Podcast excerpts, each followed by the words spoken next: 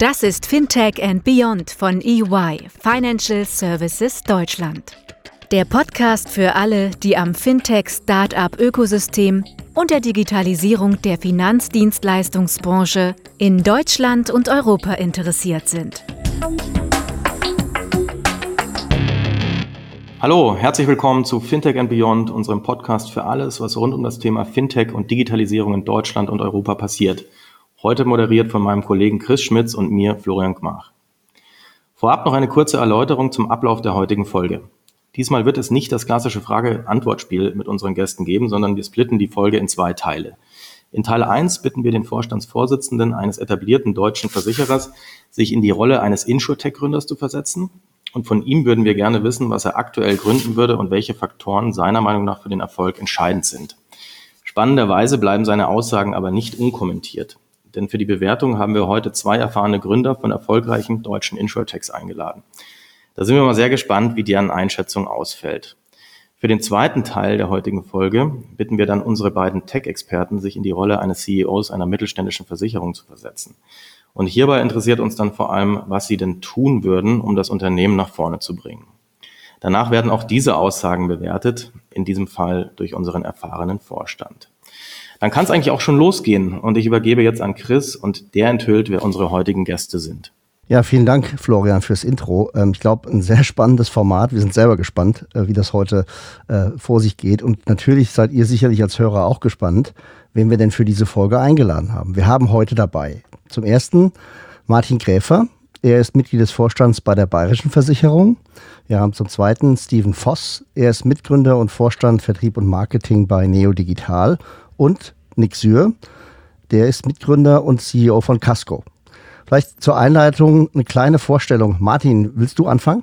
Das mache ich total gerne. Ja, Martin Gräfer ist mein Name. Bin jetzt äh, 51 Jahre alt, seit fast 36 Jahren in der Versicherungsbranche, bei der Bayerischen seit 10 Jahren und hier verantwortlich für Unternehmenskommunikation, IT, den Kundenservice, Vertrieb, Marketing und das Kompositgeschäft und nebenbei Vater von vier Kindern. Oh, beachtlich. Das ist, das ist ja toll. Äh, vielen Dank für die Einleitung, Martin. Ähm, sicherlich eine Top-Erfahrung und für uns in, in, im Podcast einfach eine, eine, richtig gute Bank, um auch das Bestandsversicherungsgeschäft äh, zu verstehen. Steven, machst du weiter? Da, über, da, übernehme ich gerne, auch wenn das hoffentlich jetzt nicht zu mein Haus, mein Auto, mein Pferd ausartet. Steven Voss, ähm, Gründer und Vorstand Vertrieb und Marketing der Neo Digital. 45 äh, Jahre alt, ähm, jetzt ähm, knapp 28 Jahre in der Versicherungswirtschaft, habe das ursprünglich mal ganz klassisch gelernt als Kaufmann, habe es dann studiert. Ähm, ja, verantworte die Bereiche Vertrieb und Marketing bei der Neo Digital, einen neuen Versicherer, den wir 2017 gegründet haben, der seit 2018 am Markt ist. Persönliches, ja, ähm, keine vier Kinder, drei Kinder, also one to go ähm, verheiratet und noch zwei Hunde. Also wenn nachher mal zwischendrin einer von meinen Hunden bellt, dann werde ich ganz schnell auf Mute stellen und den zur Ruhe bringen. Vielen Dank. Super, vielen Dank, Steven. Und äh, final dann noch Nick. Ähm, moin, moin, Nick Syr. Ja, genau. Äh, 36. Äh, ich habe gerade gezählt, seit zwölf Jahren in der Branche, verheiratet. Ähm, erstes Kind, seit sieben Monaten Papi, ganz stolz, aber ähm, so drei oder vier könnten wir uns auch vorstellen. Schauen wir mal. Ähm, wir schlafen mittlerweile wieder ganz gut. Ähm, ich bin Mitgründer und Geschäftsführer von, von Casco, ähm, sitze hier in Hamburg, bin für Business Development und Strategie zuständig, also am Ende rauszugehen und zu verstehen, wie wir mit Technologie unseren Versicherungskunden dabei helfen können zu wachsen. Ähm, ich bin Versicherungskind, also mich haben was ganz anderes, so Oldtimer-Versicherungen als Assekurateursmodell äh, durchs Studium gebracht.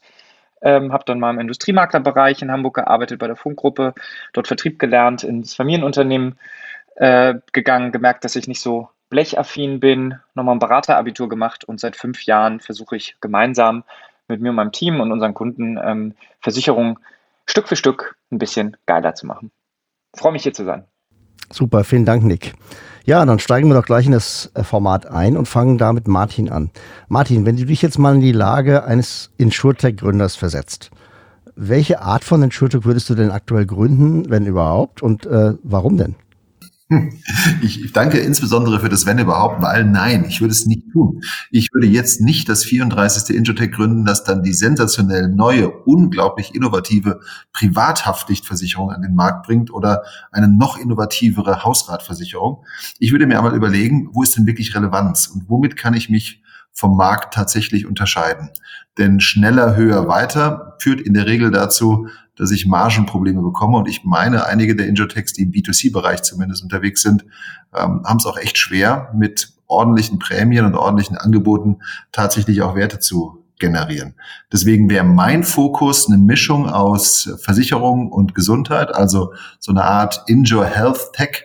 Ähm, in die Richtung würde ich jedenfalls versuchen zu entwickeln und zu gehen, weil ich glaube, die Relevanz ist da. Gesundheit ist das Megathema, denn als Neugründung bin ich gut beraten, wenn ich mich auf Themen konzentriere, die die Kunden, die die Menschen, immer wohlgemerkt im B2C-Bereich, die die Menschen wirklich interessiert. Versicherung ist nicht wirklich Primärinteresse, das ist eher Low Interest, aber Gesundheit ist Primärinteresse. Wenn ich also jetzt einen Weg finde, möglicherweise in Kollaboration auch mit etablierten Playern auf dem Gesundheitsmarkt Versicherungslösungen und Gesundheit zusammenzubringen, dann glaube ich, hat man eine ziemlich gute Chance weil Relevanz für mein Wertangebot das wahrscheinlich mit Abstand wichtigste ist. Ein zweiter Aspekt, der mir total wichtig sein würde, wäre Einfachheit. Also Komplexität darf hinter dem Vorhang jede Menge herrschen. Für den Kunden selber, für den Consumer muss es extrem einfach sich anfühlen. Also Convenience ist wichtig und ich glaube, worüber man als äh, Gründer extrem intensiv nachdenken muss, ist, welche sind die richtigen Partner, die einem bei der Finanzierung ähm, der Wegstrecke helfen und welche Partner haben auch einen langen Atem, denn ich glaube gerade in der Szenerie geht es nicht darum, im Sprint Geld zu verdienen, sondern langfristig Werte aufzubauen, die auch zu ökonomisieren sind. Das heißt, Einfachheit, Relevanz, Finanzierungsfähigkeit und das im Bereich äh, Enjoy Health Tech. Das wäre ähm, die Gründung meiner Wahl. Martin, ja, jetzt wissen wir, was du gründen würdest und warum. Das klingt wirklich sehr interessant. Und über den Ansatz würde ich aber gerne noch ein bisschen mehr erfahren. Also Einfachheit habe ich verstanden. Ähm, äh, und diese Kombination aus äh, Insurance und, und dem Health-Thema, ich glaube, das ist äh, zeitgemäß und da streben einige Player rein und ähm, da ist großes Interesse da. Aber jetzt nochmal aus deiner ähm, äh, Erfahrung heraus. Du bist ja erfahrener Vorstand und vielleicht kannst du da noch mal ein bisschen mehr sagen, auf was du konkret auch in der Umsetzung äh, Acht geben würdest und welche Erfolgsfaktoren du da insbesondere sehen würdest. Also ich glaube, ähm, das gilt für Startups, aber ehrlich gesagt auch für etablierte Player. Aber ich bin ja jetzt hier heute der Startup. Ähm, gilt das Gleiche. Ich brauche eine Systematik. Das heißt, ich brauche eine ganz klare Vorgehensweise. Was sind für mich die Merkmale und wie will ich die Aktivitäten koordinieren. Also ich muss mir eine Zielgruppe aussuchen, welche sind meine Kundensegmente, wie will ich die Kundenbeziehungen leben, über welche Kanäle will ich Kunden erreichen, worin genau, das ist das Herzstück der Idee, besteht denn wirklich mein Wertangebot, was sind meine Schlüsselaktivitäten, welche Schlüsselpartner habe ich, äh, mit denen ich gemeinsam äh, vorgehen kann und natürlich, welche Kostenstrukturen kann und will ich mir leisten und wie kann ich die Einnahmen decken, jedenfalls bis zu dem Zeitpunkt, in dem ich selber ausreichend Revenues habe. Also ich glaube, die Systematik ist von aller entscheidender Bedeutung. Ich erlebe ganz oft, dass ähm, auch bei Neugründungen, auch in den letzten Jahrzehnten, wirklich kreative Ideen überzeugend waren, aber nicht auf die Straße gekommen sind, weil am Ende des Tages nicht klar war, wer macht was bis wann und mit welchen Partnern kann ich welche Aktivitäten umsetzen und was sind eigentlich auch neuralgische Punkte. Also das Thema Partner, Finanzierung und ähm, das Thema IT ist gerade, wenn man digitalisiert ist, ähm, glaube ich, von, von großer Bedeutung. Und da kann man sehr viele Fehler am Anfang machen. Die würde ich versuchen zu vermeiden, indem ich mir auch entsprechende ähm, ja, Partner zur Seite nehmen würde, die mir den Weg ein Stück weit einfacher machen können ähm, und mich da ein Stück weit begleiten können. Ich glaube, das Thema Partner ist äh, ein sehr, sehr zentrales. Ähm, auch das Thema Plattform ne, ist, ist ja eins, was wir immer wieder hören, speziell jetzt in diesen Geschäftsmodellen, die über Industrie- oder Branchengrenzen ja hinweg so ein bisschen gehen. Ähm, was, was würdest du denn, Martin, tun, um die Vertriebsseite auch auf diese Plattformecke zu schieben? Also gibt es da quasi einen Ansatz, den du im Kopf hast, zu sich in Drittmärkte einzubringen, über ein API-Set sich dort zu positionieren? Wie, wie würdest du das angehen? Also es ist ja immer die Frage, was funktioniert, aber was wäre das Ziel? Also dieses Idealbild ist, nicht versuchen, selber am Kunden gewinnen zu müssen, denn der, äh, die Kosten pro Kunde sind extrem aufwendig. Ich sehe ganz viele meiner Mitgründer aus anderen Bereichen, die am Anfang versuchen, ähm, in den B2C-Bereich zu gehen, sich selber Plattformen zu bauen, selber Kunden gewinnen wollen, die dann feststellen, dass ähm, auch über die digitalen Medien Kunden zu gewinnen extrem teuer ist, sehr aufwendig ist und die dann im nächsten Schritt auf den klassischen Vertrieb zu gehen und versuchen, ihr Produktportfolio auch über den klassischen Vertrieb aufzubauen. Der ist nämlich überraschenderweise günstiger, nur nicht so flexibel und nicht so schnell. Und der dritte Weg, und den würde ich versuchen dann direkt zu gehen, ist, auf andere Plattformen zuzugehen. Ich habe gerade das Beispiel genannt, also diese grobe Richtung, Mischung aus Injure-Tech und Health-Tech. Und da, glaube ich, gibt es eine ganze Reihe von Anbietern, mit denen man eher zusammenarbeiten kann. Also es gibt beispielsweise Anbieter, die ähm, Fitness-Apps anbieten, Fitnessuhren anbieten und aus diesem, aus diesem Themenbereich heraus über deren versuchen, über deren Portal, über deren Kundenschnittstelle Zusatzleistungen anzubieten. Ist sicherlich nicht ganz so einfach und einige bemühen sich darum, aber ähm, ich würde es mir auch nicht einfach machen wollen. Also die Grundidee ist zu versuchen, den Kunden über Dritte zu erreichen, jedenfalls am Anfang. Hm. Wir haben gerade jetzt auch im Pharmabereich aktuell tatsächlich Aktivität gesehen in so eine Richtung, um einfach Marktplätze für ja, Patienten letztlich aufzubauen. Wäre das auch eine, eine Branche, mit der du dich auseinandersetzen würdest? Ja, unbedingt. Also ich würde mich nicht da tummeln, wo ich den Wettbewerb über Preise und das ist jetzt Check24. Das sind die etablierten Versicherer, die übrigens nicht alle nur doof sind und blöde Produkte haben, die zu über, über äh, Vorteilen oder beziehungsweise die zu überholen mit besseren, preiswerteren Angeboten wäre nicht mein Primärziel. Ich würde eher an die Stellen gehen, wo die sich sehr schwer tun. Und das ist zum Beispiel auch im Pharmabereich, genau. Super. Ja, das, das war jetzt ein richtig spannender Pitch. Der hätte jeder, wahrscheinlich jeder ähm, Investorpräsentation standgehalten. In fünf Minuten, der Elevator-Pitch sozusagen. Nick, ähm, jetzt seid ihr dran. Jetzt, ihr kommt ja aus der, aus der Insurtech-Ecke. Was hat euch denn jetzt an der Idee gut gefallen? Habt ihr da vielleicht auch Anmerkungen oder Kritik zu? Ähm, wer, wer möchte zuerst was sagen? Nick oder Steven? Also ich kann gerne da mal einsteigen. Also ähm, ich würde mit dem Martin jetzt das Unternehmen gründen. Ähm, weil das hat mich jetzt tatsächlich, tatsächlich schon ähm, sehr begeistert, wie er es dargestellt hat. Also es gibt Gründe, warum der Martin in der Funktion ist, in der er ist.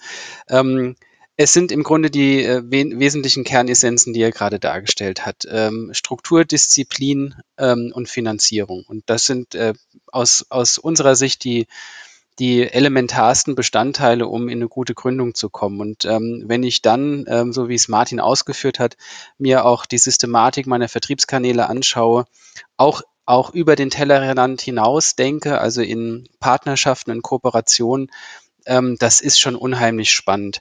Ähm, ich habe einen Punkt, den sehe ich tatsächlich ein bisschen anders. Das ist ähm, die ähm, Kooperation oder Partnerschaft der Absatzkanäle über sogenannte Aggregatoren oder Consumer-Plattformen, Check24, Verivox, Vergleichen und Sparen, wie sie da alle heißen.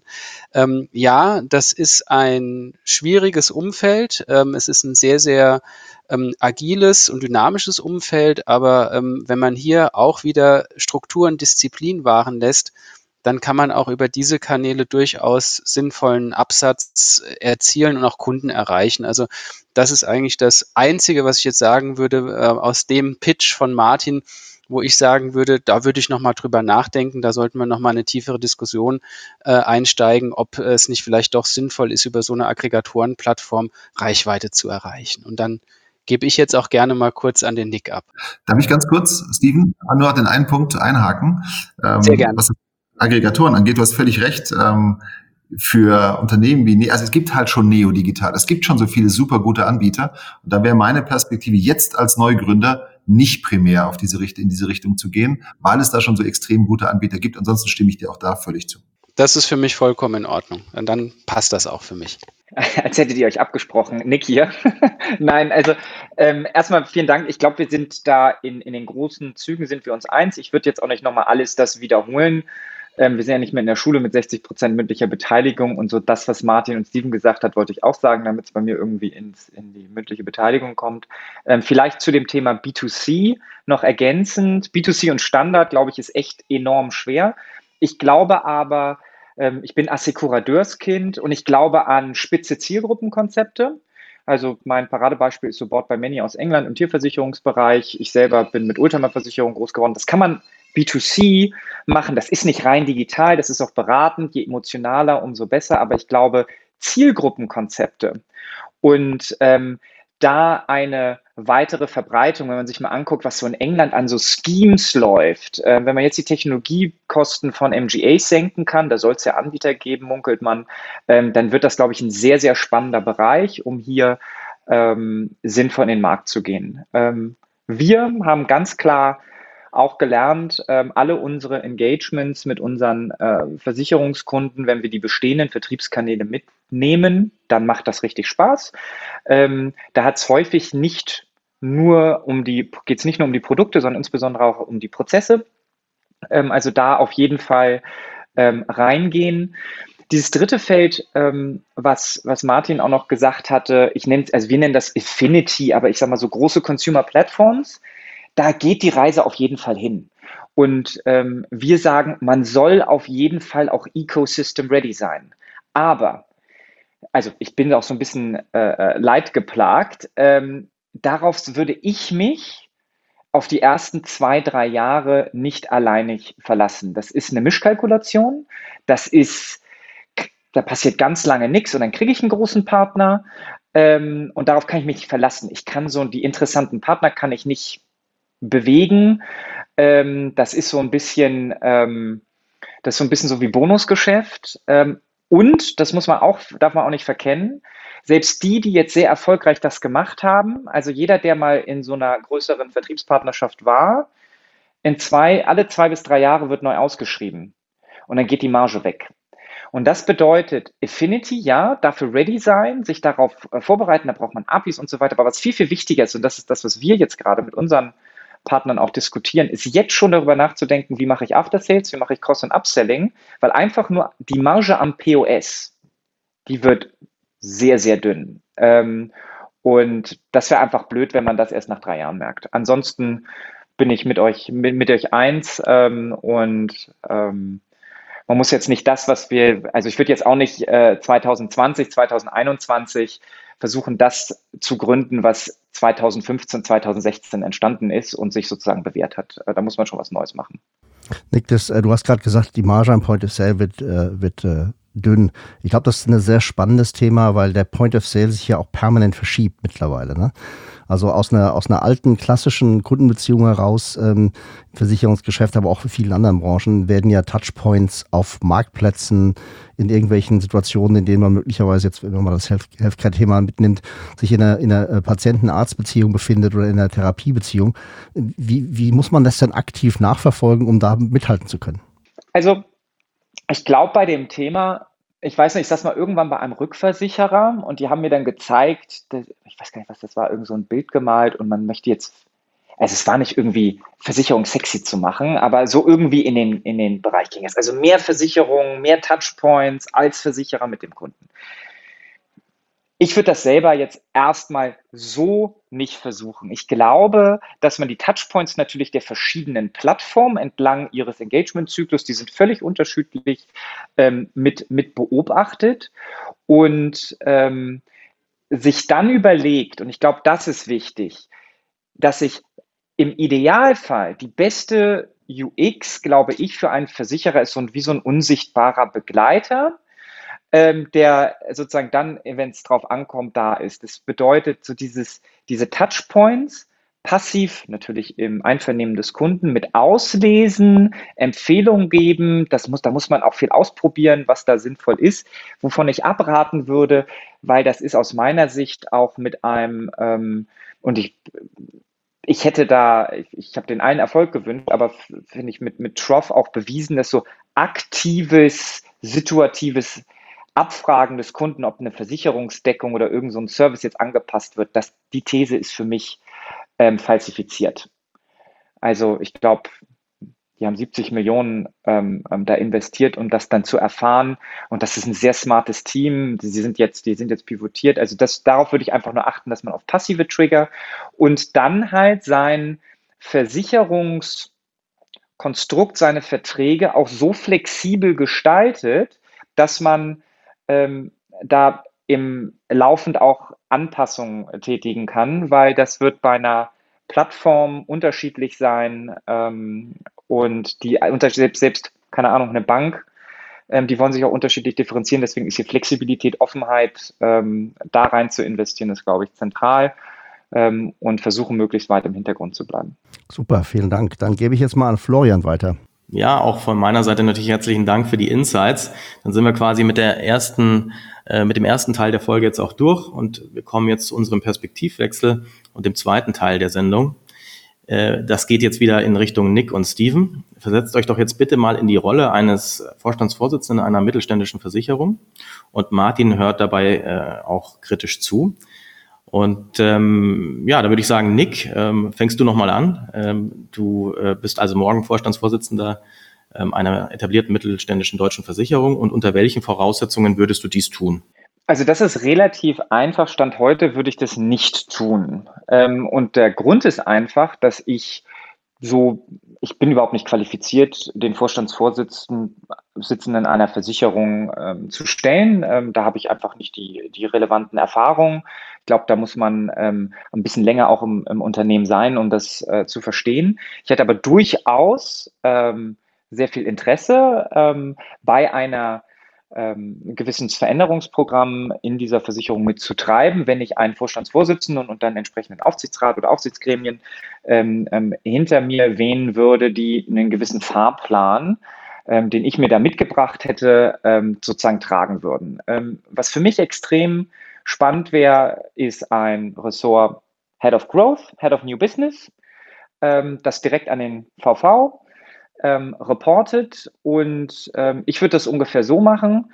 Wir gründen, es, wir gründen Assekurateur, ich mache Geschäftsführer, ich habe mit dem Assekurateur einen Auftrag, nämlich wachsen und ein Target Operating Model auszugestalten. Also nicht Digitalisierung des Bestehenden, sondern ähm, Digitalisierung im Sinne des Wachstums. Ich habe bin aber nicht auf der grünen Wiese im Sinne von, jetzt such dir mal selber deine Kunden, weil das haben wir ja vorher gesagt, das ist einfach nicht so einfach. Ich muss nämlich die bestehenden Vertriebskanäle mitnehmen.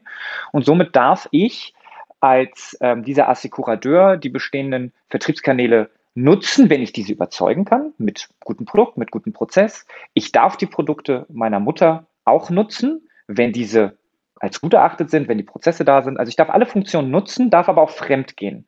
Das ist nämlich ganz wichtig, ähm, weil was wir merken, wo ähm, wirklich gute Ideen teilweise in einem Haus ähm, so ein Stocken geraten, ist, dass eine Idee natürlich auch ähm, Feedback bekommt, sich entwickelt, sich morpht und wenn ich so virtuelle Leitplanken ähm, vorgesetzt bekomme. Das ist so ein bisschen so, man kriegt eine Karte in die Hand, da hat man eine Karte gemacht, aber ich muss, wenn ich im Wald oder vorm Berg stehe, muss ich meine eigenen Entscheidungen treffen können. Und das ist teilweise innerhalb der Organisation schwer. Also für mich der, der Hauptauftrag dieses Assekurateurs ist, wie gesagt, Wachstum. Also würde ich am Anfang direkt mich mit den verschiedenen Vertriebs- und Produktbereichen ähm, meiner Mutter auseinandersetzen ähm, und einfach mal fragen, wo gibt es hier Cases, wo kann man Sachen machen, was bleibt liegen, ähm, was könnten wir hier noch machen, wo kann man helfen. Und dann einen ganz klassischen Transformationspfad, da wird sozusagen nicht im allerersten Moment ähm, werden da alle Prozesse irgendwie digital aufgebaut und dann hofft man aufs Geschäft, sondern man guckt die ersten 1000, 5000, 10.000 Verträge.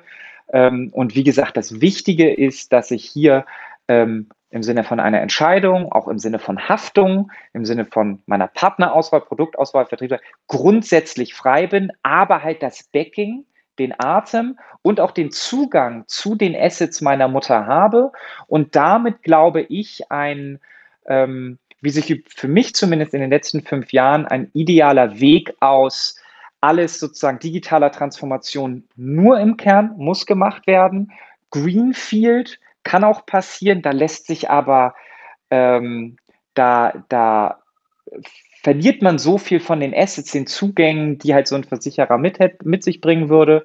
Und dann ähm, hiermit sozusagen Stück für Stück das neue Target Operating Model entlang des Wachstums zu entwickeln. Ähm, das würde ich mir zutrauen. Da hätte ich Spaß dran. Ähm, und danach, je nachdem, wie das läuft, ähm, schmeißt man mich entweder raus oder vielleicht ist dann doch eine Vorstandskarriere in den Karten. Das würde ich machen. Okay, vielen Dank, Nick. Steven, in deine Richtung. Ähm, möchtest du ergänzen? Oder ja, sehr gerne. Also, was völlig anderes sagen?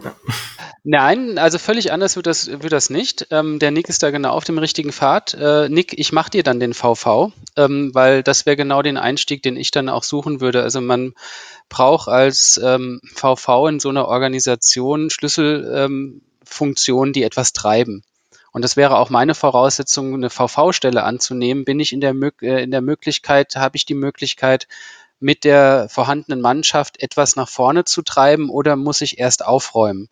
Und ähm, das verändert natürlich dann die Startsituation maximal. Und von daher, das, was der Nick gerade gesagt hat, das kann ich einfach nur unterschreiben.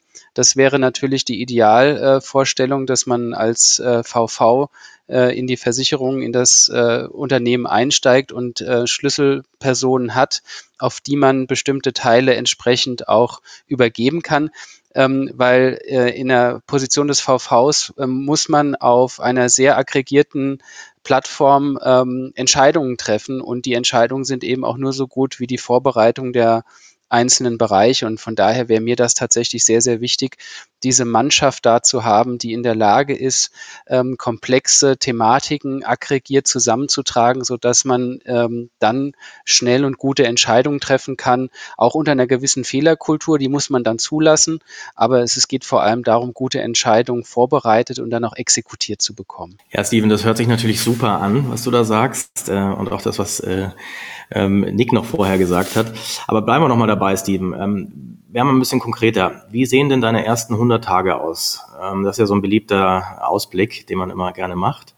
Wie würdest du das Unternehmen da umkrempeln wollen? Ja, ich habe äh, in meiner Vergangenheit gelernt, dass Unternehmen äh, sehr, sehr viel davon abhängig sind, wie das Team aufgestellt sind, wie die Abläufe und die Prozesse unter den Mitarbeitern sind. Also ich würde mir tatsächlich die Zeit nehmen, in den ersten 100 Tagen ähm, sehr an der Basis mit den Mitarbeitern zu arbeiten, ähm, da wirklich herauszufinden, und ich habe das auch schon mal in der Vergangenheit gemacht bei dem einen oder anderen Unternehmen, wo ich war, eben herauszufinden, was bewegt die Mitarbeiter, wie beurteilen sie ihr eigenes Produkt, wie beurteilen sie ihre eigenen Prozesse im Unternehmen, äh, wo sehen Sie Möglichkeiten, das, was Nick gerade angesprochen hat, also wo gibt es Low-Hanging Fruits, wie wir so schön neudeutsch sagen, ähm, und wo haben wir Roadblocks, das wissen die Mitarbeiter meistens sehr, sehr gut. Ähm, da muss man natürlich eine offene Kommunikationskultur dann auch etablieren, das ist dann, dann wichtig, aber das wären für mich tatsächlich so die grundlegenden Themen, um ähm, sich dem Unternehmen auch zu nähern und äh, wenn man dann ähm, eine Stufe höher geht, auch in der Hierarchieebene, also bei den ähm, Kollegen und Mitarbeitern, die im Unternehmen Bereiche verantworten, äh, Themen nach vorne treiben, ähm, im Grunde dieselbe Aufgabe nochmal machen, allerdings tatsächlich auch mit einem konkreten Auftrag an die Führungsmenschen ähm, im Unternehmen, trefft ab sofort bitte Entscheidungen. Und trefft bitte fünf Entscheidungen am Tag. Das klingt gerade so total einfach und simpel, aber was ich festgestellt habe über die Jahre hin, ist, dass das mit die schwierigste Aufgabe ist äh, für äh, Mitarbeiter, leitende Angestellte tatsächlich eigenständig Entscheidungen zu treffen, die, die eigenständigen Entscheidungen dann auch zu verantworten und nach vorne zu treiben. Und das wäre für mich ganz, ganz wichtig. Das ist unser tägliches Brot als Insurtech Startup, wir müssen jeden Tag Entscheidungen treffen, die müssen wir auch schnell treffen und wir müssen sie schnell umsetzen. Das ist aber jetzt eine, eine spannende Frage, Steven, weil du sagst jetzt Entscheidungen treffen. Äh, Entscheidungen treffen bedeutet ja, man stellt sich Fragen ne? oder man hat, äh, man hat Themen auf dem Tisch. Welche Themen würdest du denn auf den Tisch bringen und wie würdest du die auf den Tisch bringen?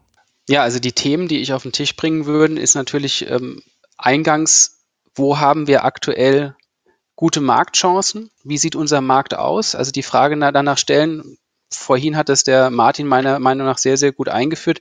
Wer ist unser Kunde? Wer ist unser Marktplatz? Ähm, wo äh, ist eine Kooperation? Also wo, wo finde ich den Absatz meiner Produkte, weil letztendlich, äh, klar, wir sind Produzenten von Produkten, aber Produkte müssen gekauft werden und letztendlich muss es dem Kunden schmecken. Und das muss ich als erstes feststellen. Und danach muss ich meine Organisation ausrichten. Ich habe zu oft gemerkt, dass Organisationen sich selbstverliebt in ihre Produktkompetenz äh, reinsteigern ohne zu merken, dass die Produkte zwar wirklich tolle Produkte sind, aber am Markt nicht verkauft werden können, weil die Nachfrage nicht da ist, der Kundennutzen nicht, nicht erkannt wird oder der Vertrieb nicht in der Lage ist, die Benefits dieses Produktes nach außen zu tragen. Und das muss man aufbrechen. Das haben wir auch gelernt. Es bringt überhaupt nichts, mit dem besten Produkt der Welt an den Start zu gehen, wenn es dafür keinen Markt und keine Plattform gibt. Man stirbt in Schönheit. Und dann steht nachher auf dem Grabstein des Insurtechs und sie hatten recht. Das hilft aber dann keinem mehr. Vielen Dank, Steven. Nochmal, Nick, ähm, deine Meinung, auf die sind wir natürlich auch sehr gespannt. Was kannst du denn noch ergänzen aus deinem ähm, ja, Startup-Background und aus deiner Erfahrung, die du da gesammelt hast in den letzten Jahren? Also eigentlich nur, also eine Sache. Ähm, Vertrieb, ja, also wenn ich auf etwas überinvestiere, dann in die Gespräche mit meinen Kunden, ähm, weil das zahlt sich immer aus. Ähm, ich glaube, dass was Steven jetzt halt auch sagte, diese, ich stelle mir jetzt die Frage, wer ist mein Kunde? Das machen natürlich ganz viele Unternehmen, aber sie machen es im kleinen Kreis. Sie machen es in einer Strategieplanung. Ähm, ich weiß nicht, wie viele Ökosystem-Slides ich bisher jetzt schon gesehen habe. Ja, und dann sagt, und dann machen wir das, und dann wäre meine Frage, wir hätten jetzt mal mit der Bank geredet, will die Deutsche Bank überhaupt mit euch zusammenarbeiten? Hat da, hat keiner mit denen gesprochen.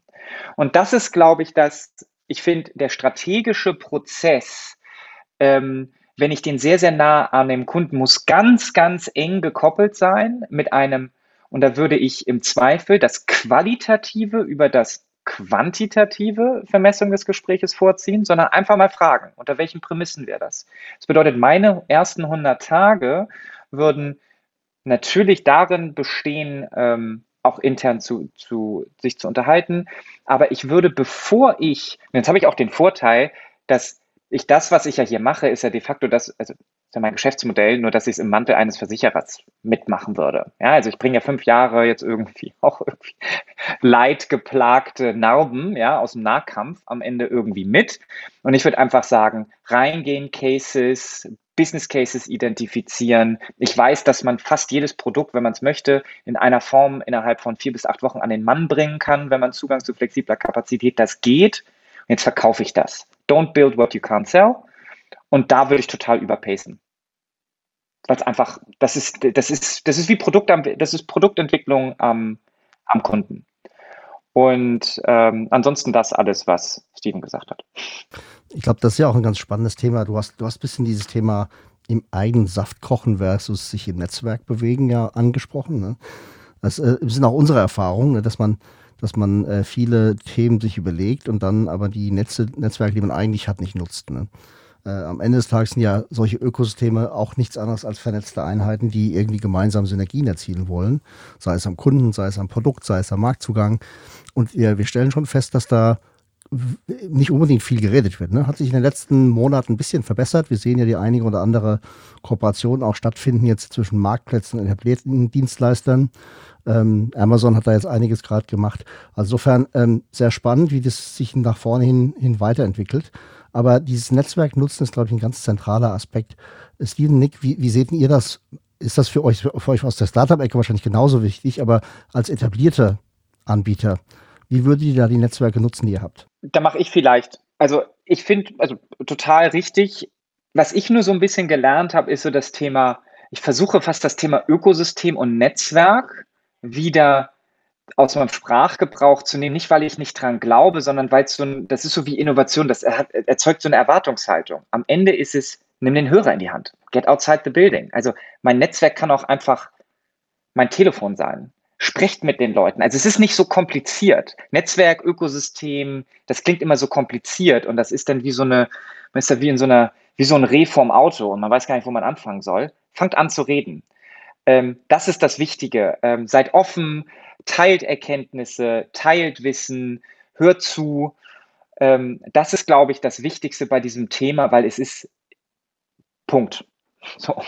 Ansonsten auf jeden Fall Netzwerken total gekauft.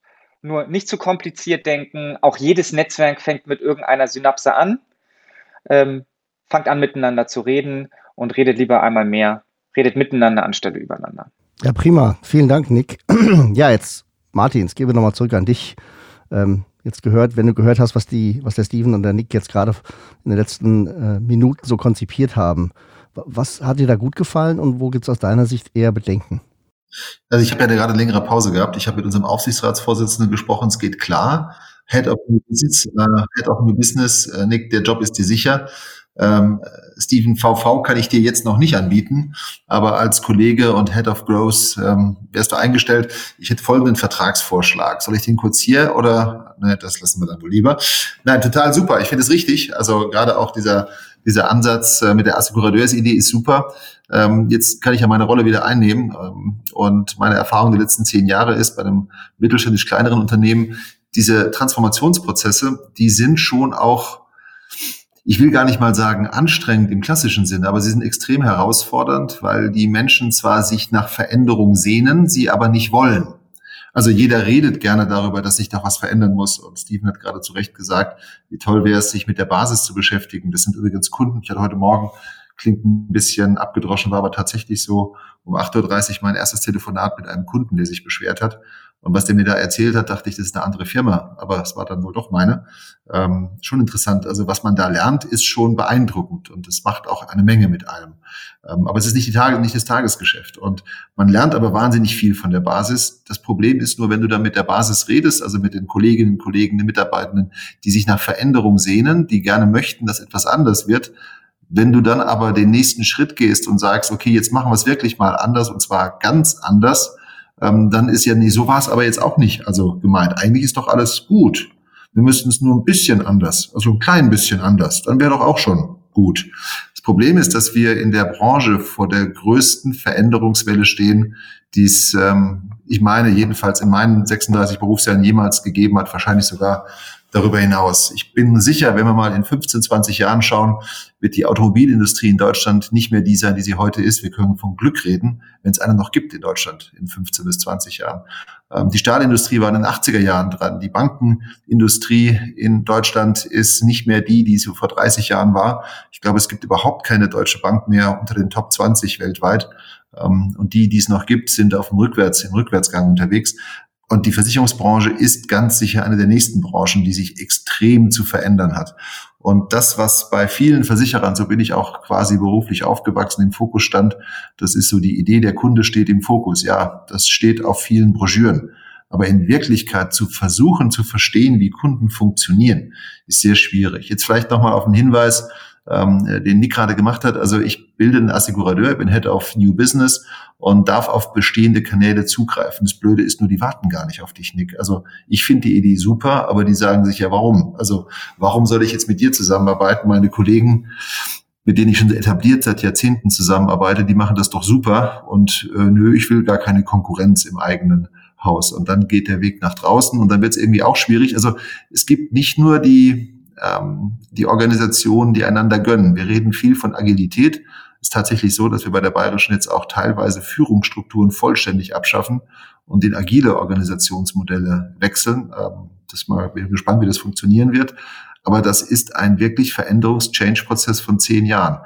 Und die Unternehmen, die extrem erfolgreich sind, die lassen sich deutlich schwieriger verändern als Unternehmen, die wie so jetzt mein Unternehmen vor zehn Jahren in einer großen, in einer besonderen Krise war. Und aus der Krise heraus lässt sich deutlich mehr Veränderung gestalten, weil die Bereitschaft ähm, viel größer ist. Aber ähm, ich würde sofort Head of New Business, Nick, du bist eingestellt und Head of Growth oder auch gerne VV-Kollege äh, Steven, lass uns das Ding rocken. Super, hört sich super an. Äh, wir nehmen dann gerne eine Vermittlungsprovision für die Personalvermittlung. Insofern, nee, sehr spannend. vielen Dank, Martin. Vielleicht so ein bisschen zusammenfassend jetzt mal aus der, was wir so gelernt haben die letzten die letzten Minuten. Also ich fand die Diskussion erstmal super interessant und spannend, weil sie doch sehr gut die unterschiedlichen äh, Aspekte einfach darstellt. Ne? Ähm, Martin, du hast am Anfang gesagt, ja, du suchst im Grunde den Kunden, du suchst den Marktplatz, ähm, du willst ähm, ja nicht Dinge kopieren, die schon, die schon da sind, sondern eher in die Zukunft gucken und dort mit, mit einer äh, agilen Organisation halt in, im Tech-Segment auch sehr stark angreifen, durchaus äh, Marktplätze auch als, als zukünftige Touchpoints definieren glaube ich, ähm, und jetzt auch mal hast du ja mit dem Healthcare-Segment auch eins rausgepickt, was, glaube ich, aktuell nicht nur unter Covid-19 Aspekten super interessant und relevant ist und nach vorne sicherlich massiv auch Transformation bedarf. Und überall dort, wo ja Transformation stattfindet, gibt es ja in der Regel gute Einstiegspunkte. Insofern, das war sicherlich eine super spannende Idee. Ähm, Nick, aus deiner Sicht, ich habe es mitgenommen, du willst gerne Freiheiten in der Umsetzung haben. Ja? Wenn du in den Unternehmen reingehst, dann brauchst du die Freiheiten, du brauchst die, letztlich das Commitment auch des Vorstands, direkt am Vorstand dran zu sitzen, äh, die entsprechenden Themen einzugehen, Partnerschaften eingehen zu dürfen, ja, auch den, den ähm, wie, sagen wir mal, die Transformation so auch intern an, mit anzuschieben und eben mit einer großen, mit einem großen Antrieb dann auch die, die, die neuen Geschäftsmodelle zu etablieren.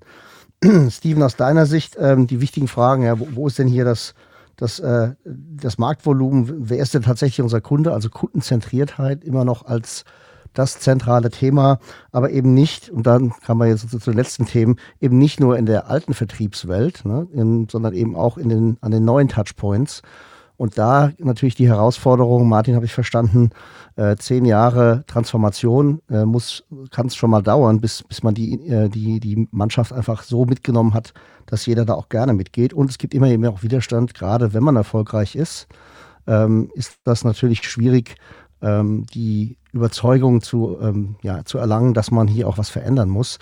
Jetzt sind wir ja in der Versicherungslandschaft heute jetzt nicht unbedingt so aufgestellt, dass Krise kein Thema sein könnte. Äh, vielleicht gibt es dann da ja nach vorne eine, eine, eine größere Bereitschaft, äh, die, die Transformation auch, auch mitzugehen. Glaube ich ganz spannend. Ähm, Florian, hast du noch Dinge mitgenommen, die ich jetzt nicht auf dem Zettel hatte? Nein, also ich teile das alles, was du gesagt hast. Ähm, ich bin da ganz bei dir. Mich würde jetzt nochmal interessieren, auch an die, an unsere Gäste. Also von meiner Seite nochmal vielen Dank auch für die, für die Insights, ganz klar. Habt ihr denn noch einen letzten Schlusspunkt, den ihr machen wollt für die Folge, bevor äh, wir dann äh, für heute auch schließen? Ähm, einfach aus dem Gespräch heraus, der euch wichtig ist, den ihr gerne nochmal machen wollt. Vielleicht, ja, ich muss einen aufrufen, dass es dann koordiniert abläuft. Steven, wie sieht's bei dir aus? Ja, da hätte ich tatsächlich sogar einen Punkt. Das ist vielleicht auch so ein bisschen so ein äh, Insurtech-Startup-Hinweis. Ähm, geht, äh, geht in die Nische oder geht in die Schwäche des Marktes, geht da rein, nicht das fünfte Insurtech, das den fünften Prozess genauso macht wie die, wie die vier davor, sondern geht wirklich dort rein, wo tatsächlich Bedarf ist, wo das nicht effizient läuft, wo es nicht funktioniert. Und dann kann man davon aufbauen und da findet man auch die Kunden, die dazu passen. Machen wir weiter auf der Tech-Seite. Nick, dein letzter Punkt. Gut, dann habe ich 1a und 1b. ähm, okay. 1, 1, 1a, ähm, Martin, an, an deinen Punkt, ähm, wartet da überhaupt jemand auf, auf mich? Total gekauft. Und mir geht es auch nicht darum, dass da mir irgendjemand einen Weg ebnen muss. Es bedeutet nur, dass ähm, beispielsweise, wenn ich eine gute Idee habe, dann würde ich beispielsweise die drei am besten produzierenden oder ich sag mal so die drei gerade im Generationswechsel befindlichen Generalagenten direkt anrufen und die fragen. Und nur wenn die Bock hätten, komme ich da rein. Aber wenn die halt keinen Bock haben, dann gehe ich halt zu einem anderen Versicherer, White Labels da und komme vielleicht mit den echten Daten zurück. Es geht einfach nur, dass man sozusagen die Veränderungskarawane ähm, weitertreiben kann. Und das ist dann vielleicht auch der Punkt 1b.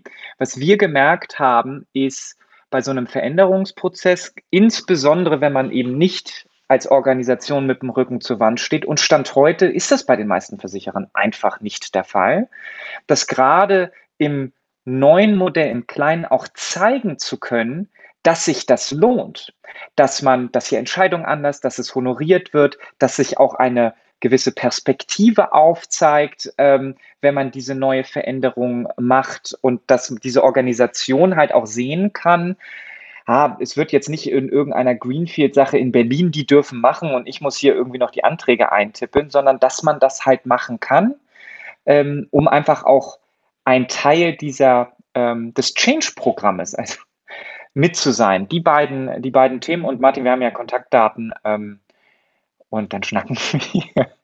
Danke. Martin, von, de von deiner Seite nochmal den letzten Punkt. Übrigens, München ist ziemlich cool, auch aus Hamburger Perspektive.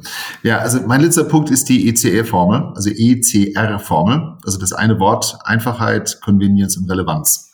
Und äh, das kann ich wirklich nur jedem auf den Weg geben und am meisten mir selbst. Ich bin gerade dabei, auch mich selber in Frage zu stellen, zu überlegen, das, was ich die letzten Jahrzehnte gemacht habe, ist das überhaupt noch die richtige Einstellung für die Zukunft? Ich glaube nicht. Ich glaube, dass ich mich total dramatisch in Frage stellen muss. Und deswegen ist für mich diese ECR-Formel extrem relevant. Ja, dann sind wir auch schon wieder ähm, am Ende der heutigen Folge angekommen. Wirklich vielen, vielen Dank an Martin, Nick und Steven für eure spannenden Insights und Ideen mich echt gefreut, dass ihr da wart ähm, und dass ihr den Perspektivwechsel vor allem auch mitgemacht habt und euch mal in die andere äh, Lage versetzt habt. Ich glaube, da sind wir ähm, mit sehr spannenden ähm, Insights von euch jetzt auch mal ähm, an die Zuhörer rangegangen. Ich, ich, fand auch das Format übrigens, fand ich super. Ne? Also ich glaube mal, das sollten wir uns in Zukunft, äh, Florian, auch häufiger mal vornehmen, hier einfach mal die, Auf jeden die, Fall. die Leute in die, andere, in die anderen Schuhe zu setzen, weil das bringt wirklich äh, eine sehr spannende Diskussion. Fand ich top. Auf, je, auf jeden Fall mal was anderes als das klassische Frage-Antwort-Spiel, genau. Ähm, wie immer verlinken wir unsere Gäste in den Show Notes. Dort findet ihr auch unsere E-Mail-Kontaktadresse eyfintechandbeyond at de.ey.com. Gut, wir freuen uns über Feedback, aber auch Vorschläge für weitere spannende Themen oder Gäste, die ihr gerne einmal im Podcast hören möchtet. Dann bleibt mir nur noch zu sagen, bis bald, bleibt alle gesund und habt eine gute, geruhsame Zeit. Vielen Dank, macht's gut zusammen. Tschüss. Ja, ciao, schönen Advent an alle. Ciao. Ciao. Tschüss aus Hamburg, hat mich gefreut.